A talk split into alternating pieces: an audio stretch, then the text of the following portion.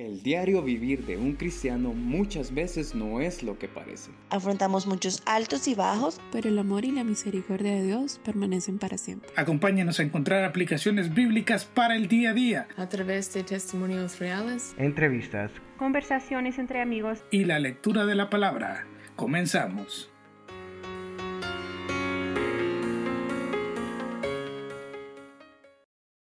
Bienvenidos todos a un episodio más de Anástasis. Tenemos con nosotros a dos invitados. En esta ocasión nos acompaña Orlando Lara, quien ha estado con nosotros en otros programas. Orlando, bienvenido. ¿Cómo has estado? Muchas gracias, Ian. Gracias nuevamente por la invitación. Animado por esta serie de estudios que estamos comenzando el día de hoy, que yo sé que en un momento eh, lo vas a compartir, pero realmente, de verdad, estamos alegres por la oportunidad de poder compartir la palabra de Dios. Así es, Orlando nos acompaña hoy para hablar sobre escatología.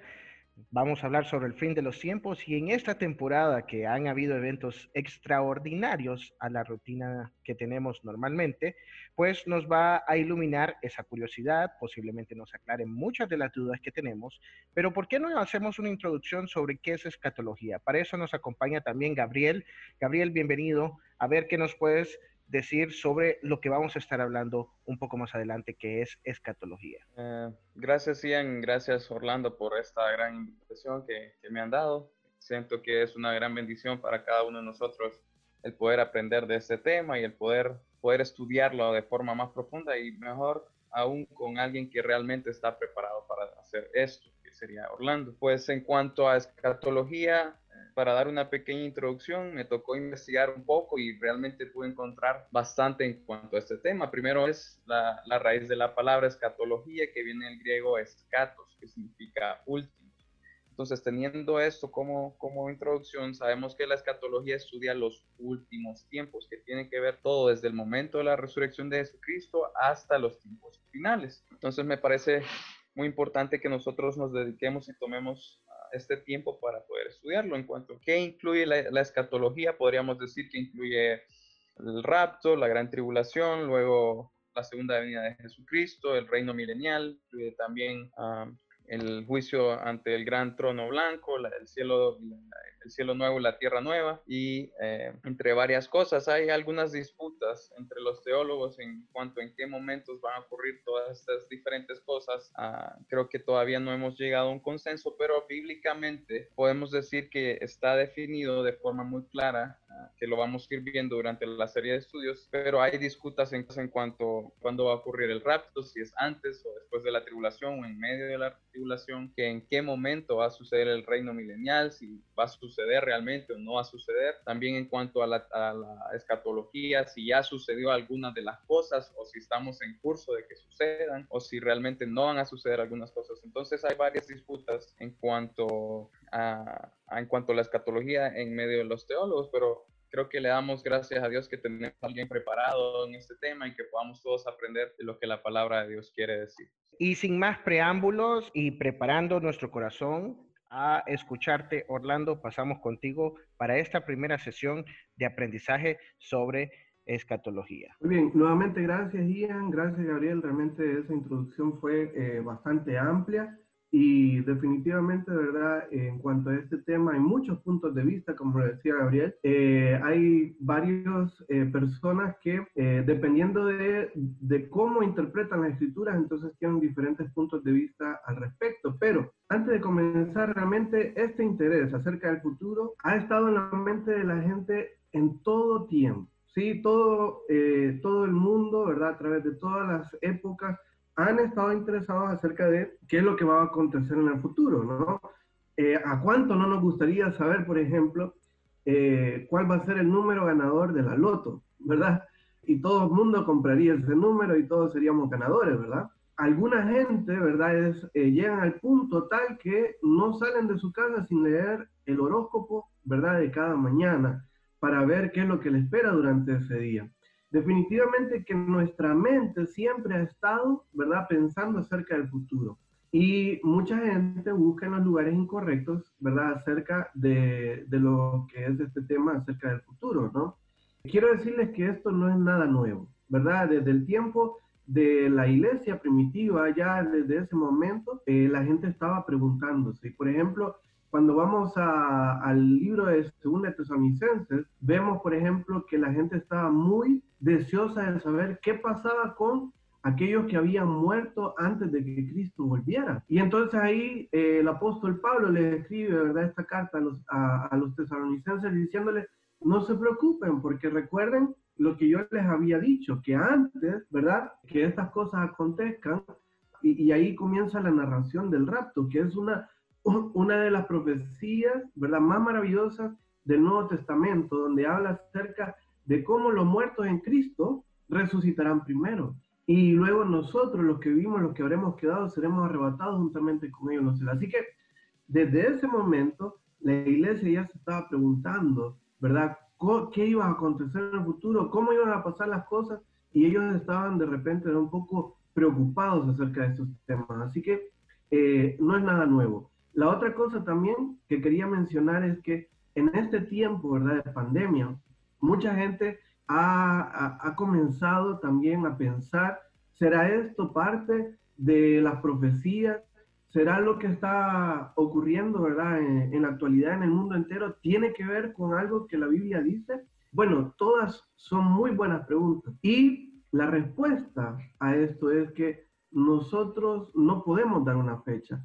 Si bien la palabra de Dios y el mismo Señor Jesucristo nos habla acerca de ciertas señales que iban a acontecer antes, ¿verdad? De, del fin del mundo o del fin de los de los tiempos, no nos dice específicamente, ¿verdad?, eh, en qué fecha o cuánto tiempo va a pasar hasta que Cristo, ¿verdad?, venga. Eh, definitivamente podemos nosotros, por algunas cosas que están sucediendo en Medio Oriente y por otras cosas, ¿verdad?, que, que están ocurriendo a nuestro alrededor, decir, ¿verdad?, que se asemeja a lo que dice la palabra de Dios. Pero, por ejemplo, el tema de la pandemia, han habido pandemias en el pasado. Y no sé si la gente de ese tiempo también pensaba, bueno, ¿será esto una señal antes del fin y ya pasaron más de 100 años, ¿verdad?, de este último acontecimiento. Así que no podemos nosotros aventurarnos a decir fechas, pero lo que sí podemos decir, eh, hermanos, es que el tiempo está cerca. Inclusive Pablo pensaba que él iba a estar dentro de lo que iban a ser arrebatados, porque él en ese pasaje que estaba mencionando en 2 Tesalonicenses capítulo 4, versículo del 13 al 18, dice ahí, ¿verdad? y luego nosotros, los que vivimos, los que habremos quedado. O sea, Pablo estaba pensando que él iba a estar dentro del grupo de los que iba a ser eh, arrebatado. Así que tenemos que vivir cada año, cada mes, cada día pensando de que hoy puede venir el Señor. Y qué maravilloso sería eso, ¿no? Qué maravilloso sería que el Señor venga ya, pronto, ¿verdad? Pero eso sí, tenemos que estar preparados, ¿no? ¿Y cómo poder estar preparado? Bueno, la única manera para poder estar preparado es estando del lado de la victoria, ¿sí? Eso es justamente habiendo recibido a Cristo como tu único y suficiente Salvador. Si todavía no lo has hecho, hoy sería un buen momento para pensar, ¿verdad? Y considerar este tema.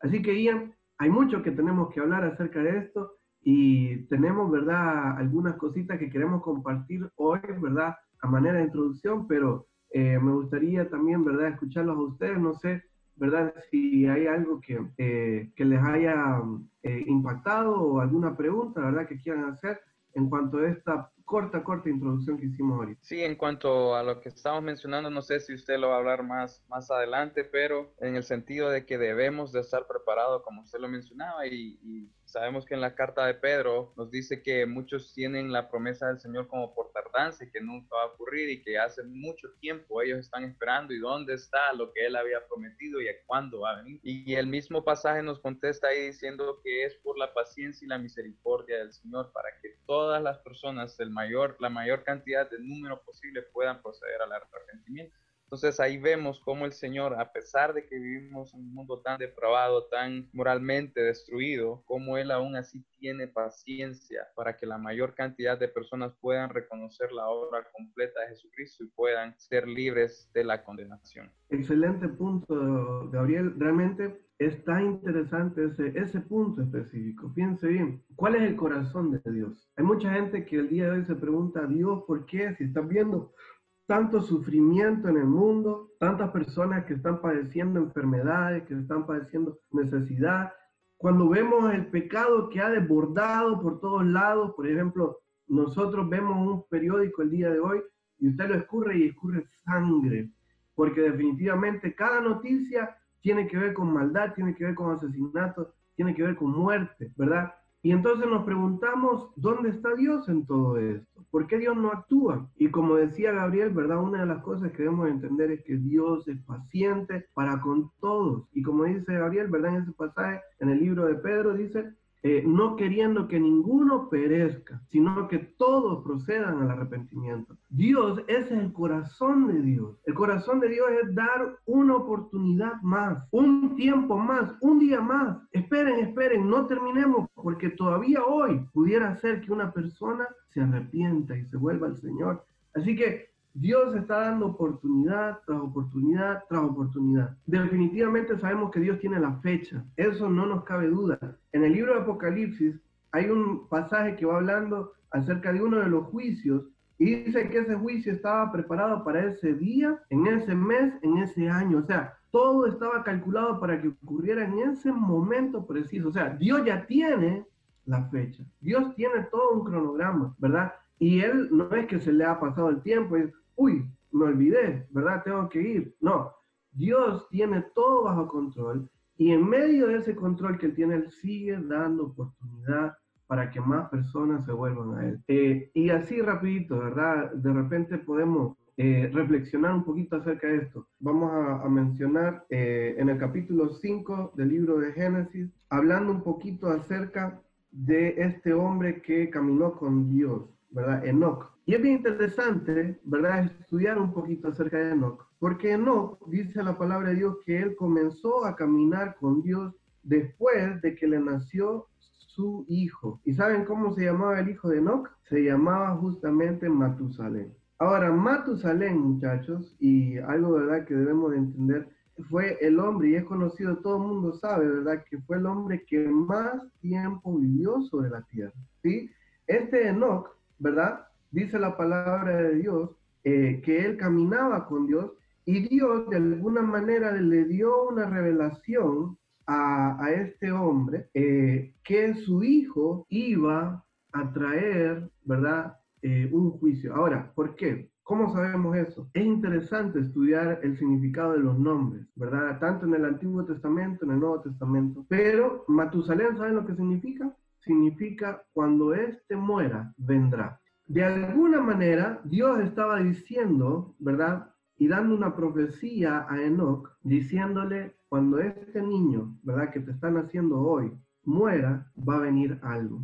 ¿Y saben lo que iba a venir? Era un juicio. Por lo tanto, es tan interesante saber de que Matusalén fue el hombre que más tiempo vivió de todo el mundo. O sea, de todas las personas que han existido en todos los, los tiempos, ¿verdad? En todas las épocas, Matusalén fue el que más tiempo vivió. ¿Cuántos años? 969 años. ¿Por qué? ¿Verdad? Es esto importante, porque realmente nos deja entender de que Dios es paciente. Dios es paciente. O sea, aún en el tiempo del Antiguo Testamento, Dios estaba diciendo, espere. O sea, vamos a dar más tiempo para que la gente se vuelva a Dios, ¿verdad? Y para que ellos puedan eh, eh, realmente salvar su vida y no tengan que pasar por el diluvio y esto es tan interesante, muchachos, porque justamente el año que muere Matusalén, ese es el año del diluvio. O sea que el año del diluvio fue, coincidió exactamente con la muerte de Matusalén. Entonces, de alguna manera, Dios estaba haciendo tiempo. 969 años para que la gente se volviera. Pero ¿saben qué es lo más triste de este relato? Solamente ocho personas se salvaron. Ocho personas de todas las generaciones que había en ese momento. Solo ocho. Y eso nos llama la atención porque ¿cuánta gente va a ser arrebatada del tiempo, ¿verdad? Del rapto de la iglesia. No sé, ¿verdad? Pero definitivamente no creo que sea mucha gente. Lastimosamente, a pesar de la paciencia de Dios. Ya que menciona eso del rapto, Orlando, estuve viendo que hay algunos teólogos que mencionan que no es tan primordial estudiar la escatología en el sentido de que hay otras teologías o otras partes de la Biblia que es más importante estudiar porque nosotros según el pensamiento de ellos, como vamos a, ser llevados en el rapto, entonces ya lo demás a nosotros no aplica. Pero a mí me gustaría preguntarle, ¿por qué es importante estudiar la escatología y cómo eso nos motiva a nosotros como cristianos a hacer otras actividades diferentes? Excelente.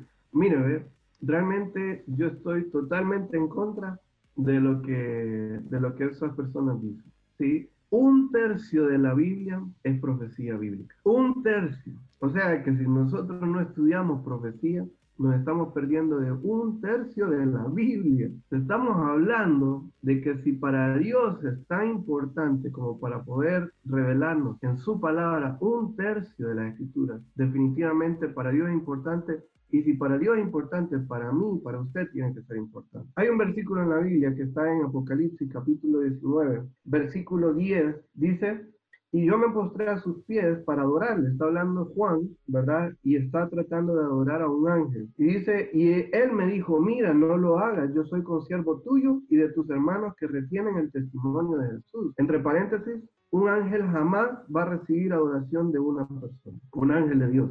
Obviamente sabemos que hay ángeles caídos, ¿verdad? Pero un ángel de parte de Dios jamás va a recibir la adoración de una persona. Pero mire lo que dice al final de ese versículo. Dice, adora a Dios, porque el testimonio de Jesús es el espíritu de la profecía. Escuche bien estas palabras. Cuando estudiamos la profecía bíblica, estamos estudiando acerca de Jesús. Dice ahí, el testimonio de Jesús es el espíritu de la profecía. O sea que si hay una persona que no le interesa la profecía, quiere decir que ¿verdad? No le interesa conocer más acerca de Jesús. El hecho de conocer el futuro, el hecho de conocer, ¿verdad? La profecía bíblica, estamos hablando acerca de la persona misma de Jesús. Y como amantes que somos de nuestro Salvador y como, ¿verdad? Queremos conocer cada día más acerca de Él, definitivamente tenemos que amar la profecía y estudiarla cada día más. Así que sí es importante estudiar la profecía bíblica y creo que es importante que eh, las personas sepan acerca de lo que va a acontecer. Hemos escuchado acerca de la importancia, pero a mí me cabe dudas de por dónde comenzar. Siempre para poder iniciar un estudio debes de tener el primer paso bien claro. Entonces, ¿cómo comenzamos a estudiar sobre profecía bíblica? Muy bien. Una de las cosas que tenemos que tener muy en claro es cómo estudiar la Biblia. ¿sí? Hay una clase que uno lleva en los institutos bíblicos o seminarios bíblicos que se llama hermenéutica. Y esa hermenéutica lo que significa es va hablando y dándole reglas acerca de cómo estudiar las escrituras. Entonces, por ejemplo, hay un versículo que habla acerca de que nosotros como verdaderos seguidores de Cristo tenemos que trazar bien la palabra de verdad. Y esa palabra de trazar bien es hacerlo, ¿verdad? De una manera correcta, en una línea recta, podríamos decir, ¿no? Entonces, cuando hablamos acerca del estudio de las escrituras, hay muchas personas que agarran la Biblia ¿verdad? Para poder estudiarla y lo hacen, ¿verdad? De una manera aleatoria, ¿verdad? Exacto. Eh, la idea, por ejemplo, de poner un dedo en medio de la escritura y decir, aquí voy a ver, ¿verdad? ¿Qué dice aquí? Y ahí se cometen los más grandes errores, ¿no? Se van al libro, al Antiguo Testamento, por ejemplo, y miran algo que está escrito para Israel y lo dicen, ah, esto es para mí, ¿verdad? Y comienzan a aplicar, ¿verdad? Para su propia vida algo que no fue escrito para ellos. Entonces, cuando estudiamos la Biblia, voy a dar tres recomendaciones, tres palabritas, ¿verdad? Que son, tienen que ser reglas en cuanto al estudio de la escritura. Una, tenemos que hacer un estudio literal de la escritura. ¿Qué quiere decir eso? Que tenemos que ver lo que la Biblia dice y eso que dice la Biblia es lo que quiere decir. No tenemos que buscar una interpretación más allá de lo que la palabra de Dios dice. Y ese error, muchachos, definitivamente ha causado estragos muchas veces, ¿verdad?, a la hora de interpretar la escritura. Número dos, gramatical. Tenemos, ¿se acuerdan ustedes cuando llevaban en la escuela eh, español, verdad? Y hablaban ahí acerca de los tiempos y hablaban acerca de los eh, verbos y todas esas cosas que alguna gente, ¿verdad?, eh, odia. Bueno, eso es algo importante a la hora de estudiar la escritura porque tienen que leer lo que dice cada versículo ver en qué tiempo está, a quién, ¿verdad? Se le está hablando. Toda la gramática es importante. Entonces, llevamos dos, literal, gramatical y la tercera importante, histórica, ¿sí? Tenemos que ver cómo eh, cada pasaje de la escritura ¿verdad? Calza dentro de la historia. Entonces, lo que hablábamos anteriormente, hay versículos y hay pasajes que fueron escritos directamente para otra gente, para el pueblo de Israel. Y por ejemplo, ¿verdad? A Israel Dios, Dios le prometió que les iba a dar tierra, que los iba a hacer, ¿verdad? Prósperos, que les iba a dar, eh, ¿verdad? Muchas cosas, muchas bendiciones si ellos obedecían al Señor, ¿no? Cuando viene una persona y como quiere agarrar todas esas bendiciones que Dios le dio al pueblo de Israel y lo quiere traer a, la iglesia el día de hoy, entonces ahí comete un grave error, porque definitivamente esa escritura fue escrita para Israel. Ahora, ¿quiere decir que no podemos estudiar nada de la Biblia que tenga que ver para Israel? No. O sea, hay muchas cosas que tienen aplicación para el presente, ¿verdad? Hay muchas cosas que tienen aplicación para nuestra vida. El hecho, por ejemplo, de que Dios le haya dado algo al pueblo de Israel, no quiere decir de que eso, ¿verdad? No podemos estudiarlo y no podemos, ¿verdad?, sacar aplicaciones para nuestra vida. Definitivamente el corazón de Dios está a través de toda la Biblia. Es más, la persona de Cristo está dibujada en cada libro de la Biblia. Y entonces nosotros al estudiar todo podemos aprender más. Pero en cuanto a aplicaciones específicas, ¿verdad? Para cierto pueblo o para cierto tiempo,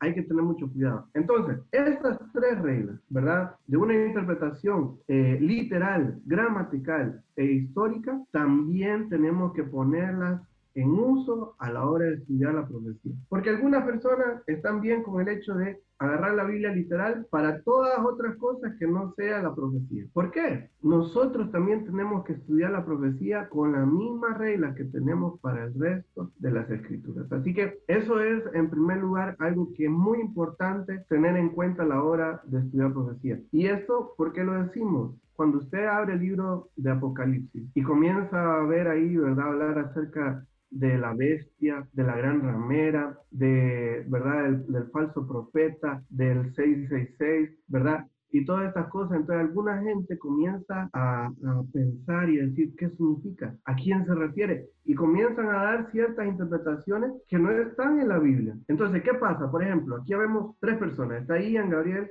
y está su servidor. Pero vengo yo y digo, para mí, ¿verdad? Esta, esta aplicación, ¿verdad? O este pasaje está hablando acerca de tal cosa viene Ian y dice, no, para mí realmente tiene que ver con esto otro. Y Gabriel viene y dice, ah, es interesante, pero para mí yo tengo otro punto de vista. Solamente aquí tenemos tres interpretaciones de un mismo pasaje. Ahora, ¿se imagina usted en el mundo entero cuántas interpretaciones pudieran haber? Definitivamente cuando alegorizamos las escrituras, cuando comenzamos a darle interpretaciones que van más allá de lo que nos dice la palabra de Dios, ahí es donde podemos también cometer errores. No podemos ser dogmáticos a la hora, ¿verdad?, de interpretar las escrituras. Y es por eso que tenemos que agarrar la Biblia de manera literal. Cuando la Biblia habla de mil años, son mil años. Si fueron, ¿verdad?, eh, siete días, eh, en el libro de Génesis, entendemos nosotros que fueron siete días. Entonces, eh, eso es una interpretación literal de las escrituras. ¿verdad? Gramatical e histórica.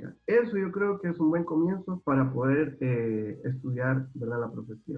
En cuanto a eso que mencionó usted de, de la interpretar la Biblia literal y leerla literalmente. Creo que tal vez para algunas personas que han leído el Apocalipsis, que tal vez no han estudiado a profundidad lo que quieren decir algunas figuras literarias que se muestran ahí, tal vez para ellos este concepto de tomar literalmente lo que se está viendo podría ser un poquito difícil. Por ejemplo, cuando se habla de las langostas que tenían rostro, que tenían cola, entonces cuando vienen estas personas y toman esto que usted dijo de tomarlo literalmente, podrían confundirse porque tal vez no han estudiado a profundidad que hay algunas situaciones en el Apocalipsis que no son tal vez literal, literal, literal, sino que son figuras literarias. ¿Cómo le podría usted responder, digamos, a alguien que se pregunta, entonces, ¿qué tengo que tomar literal y qué son figuras literarias? Bueno, como decíamos anteriormente, eh, una de las reglas es esa interpretación literal. ¿Qué, qué pasa con estas figuras, verdad? estos eh,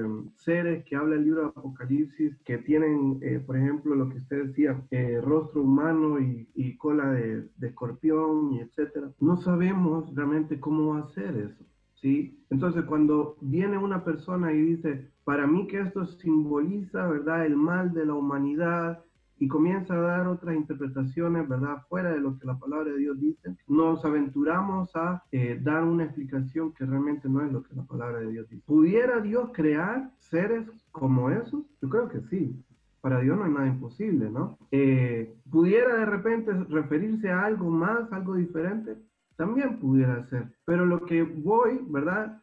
Es que eh, tenemos que ver lo que la palabra de Dios dice y, eh, y realmente ¿verdad? llegar a la conclusión siguiente. Escuchen bien, el texto bíblico dice lo que quiere decir y quiere decir lo que dice, uniendo lo que dice al propio texto, o sea, centrándonos en la afirmación verbal con su significado, centrándonos en la interpretación comunicativa. O sea, no busquemos más ¿verdad? Explicaciones que lo que la palabra de Dios ya nos dice, ¿verdad? Si Dios quisiera que nosotros supiéramos más acerca de cierta, eh, cierta parte de la Biblia, entonces Dios nos la revelaría claramente, pero definitivamente Dios ha deseado, ¿verdad? Que ciertas partes de la escritura queden así. Es más, entonces, lo que decíamos es, y esta frase es muy importante, el texto bíblico dice lo que quiere decir y quiere decir lo que dice, uniendo lo que dice el propio texto, centrándonos en la afirmación verbal, con su significado, centrándonos en la interpretación comunicativa. Entonces, esto tiene que ver mucho con la interpretación de las profecías. La Biblia dice lo que quiere decir,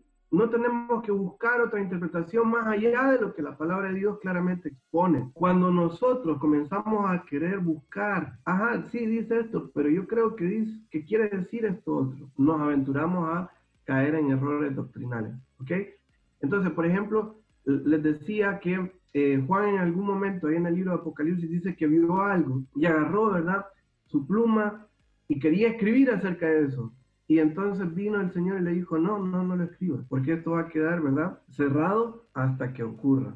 Entonces, miren, ese pasaje es bien claro. Dios, lo que está revelado en la escritura es porque Dios quería que lo supiéramos. Cualquier otra cosa aparte de eso, Dios no, no ha querido que nosotros lo sepamos y por lo tanto no podemos aventurarnos a, a, querer dar una interpretación que no está en la escritura. Miren, en el tiempo de eh, eh, que se escribió, ¿verdad? La Biblia, en la era posterior a los apóstoles, muchos intérpretes se vieron influenciados por la teoría griega de la inspiración. Entonces, por ejemplo, estaba el método alegórico que influyó a las interpretaciones del Antiguo Testamento, que hicieron, por ejemplo, cristianos alejandrinos, eh, como por ejemplo, ¿verdad? nombres aquí como Clemente y Orígenes. Ellos, por ejemplo, alegorizaron muchas de las profecías que estaban en el Antiguo Testamento. Este es un problema que surge cuando el intérprete busca un significado más profundo en el texto. Corre el peligro de leer en el texto lo que él cree que significa, en lugar de intentar comprender literalmente lo que dice el pasaje. Entonces, esto sucede sobre todo cuando estudiamos la profecía bíblica. Tenemos que tener mucho cuidado con alegorizar, ¿verdad? Eh, lo que son las, eh, las profecías bíblicas. Tenemos que tener mucho cuidado. Yo más me voy por una interpretación literal, porque cuando nosotros estudiamos cualquier otro pasaje de la Biblia, lo hacemos de manera literal. ¿Por qué hacer la excepción a la hora de estudiar la profecía? Bien, Orlando, podríamos pensar en que existen puntos de vista o puntos básicos en cuanto a la profecía. ¿Cómo ves esto? ¿Qué, nos podrías aportar en cuanto a eso? Muy bien, en cuanto a esto, hay tres puntos de vista básicos. Sí, hay muchos más.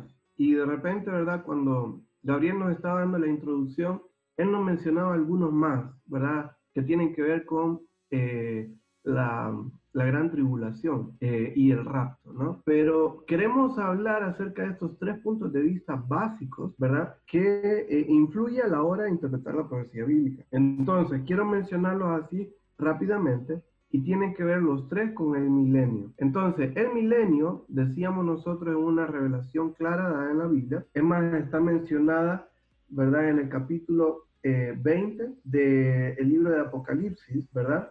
Y eh, entonces hay diferentes puntos de vista al respecto del milenio. Algunos, ¿verdad? Se van al punto de decir que no hay un milenio literal, entonces ellos alegorizan este término de milenio, ¿verdad? De, los mil años, y ellos dicen que este milenio realmente no es, no se puede tomar literalmente, no pueden haber solamente mil años. Y entonces este punto de vista es llamado el amilenarismo, amilenarismo. Aquellos que sostienen este punto de vista no creen que la profecía se puede interpretar literalmente y que por lo tanto no existirá un milenio real. Amilenarismo significa justamente eso, ausencia del milenio. Básicamente ellos espiritualizan toda la profecía. De, por ejemplo, el, el, libro de Apocalipsis se convierte en una mera descripción de la iglesia perseguida. ¿sí? Entonces ellos dicen que hoy en día estamos viviendo el milenio. Han pasado dos mil años. Sí, sí, pero es que no es literal. Es eh, cuando la palabra de Dios dice eh, mil años se refiere a un periodo grande de tiempo y no necesariamente son mil años. Ese es el amilenarismo. También está el otro punto de vista que se llama el postmilenarismo. Postmilenarismo va hablando acerca de que eh, todas las cosas van a ir mejorando de una manera tal que va a llegar un momento en la historia de la humanidad que todo va a estar bien, que va a ser una época dorada, ¿verdad? En, en la historia humana y que en ese momento, cuando todas las cosas estén bien, Cristo viene a reinar, ¿verdad?, por mil años. Daniel Whitby, eh, que fue un hombre que vivió del año 1638 a 1725, él fue quien desarrolló el punto de vista postmilenarista. Y él propuso que el mundo cada vez iría mejorando hasta que la historia humana alcanzase una, dorada, una época dorada, ¿verdad?, de mil años de duración durante el cual el Evangelio triunfaría a una escala mundial. Esta edad dorada alcanzaría su consumación con el regreso de Cristo, que vendría a complementar y recompensar a su iglesia triunfante. O sea, la, la, idea de este postmilenarismo es que eh, las cosas van mejorando a tal punto que va a llegar un momento que Cristo viene a reinar, ¿verdad? Y ahí Él va a establecer su reino. Definitivamente nosotros podemos ver lo contrario, ¿verdad? En la actualidad. No vemos que las cosas van mejorando, por el contrario, más bien las cosas están peor y peor. El último punto de vista, y este es el que nosotros eh, defendemos, es el premilenarismo. ¿sí? Esta postura se basa en una interpretación literal de la escritura. Creemos que el punto de vista premilenarista es el correcto, dado que es el resultado de los principios interpretativos más adecuados.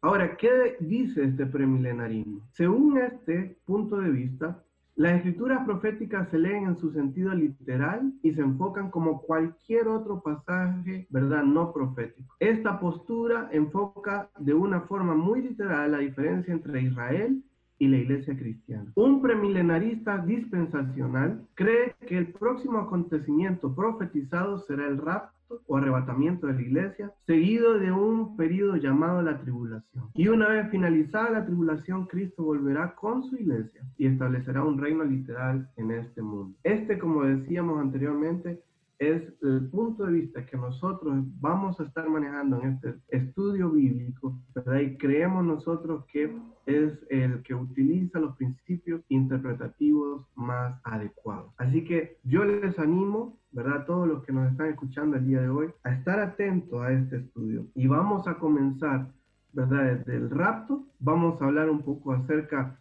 del juicio, ¿verdad? Llamado el Tribunal de Cristo Vamos a hablar acerca de las bodas del Cordero, vamos a hablar acerca de la tribulación, vamos a dar bastante énfasis en cuanto a ese tiempo de tribulación en la tierra. Vamos a hablar acerca de la segunda venida de Cristo, vamos a hablar acerca del reino milenario de Cristo y luego al final vamos a hablar acerca de cielo nuevo y tierra nueva, seguido también por un corto estudio acerca de las 70 semanas del libro de Daniel que resume todo esto que hemos mencionado. Definitivamente eh, van a venir tiempos difíciles aquí en la tierra, pero si usted está del lado de la victoria, usted no tiene que temer. Usted está en el lugar correcto. Así que yo les animo, ¿verdad? En este día, que reflexionen en su vida. ¿Ya usted está del lado de la victoria? ¿Ha usted entregado eh, su vida a Cristo? ¿Es Cristo su Salvador? Todas estas preguntas, ¿verdad? Eh, van a ser importantes durante este estudio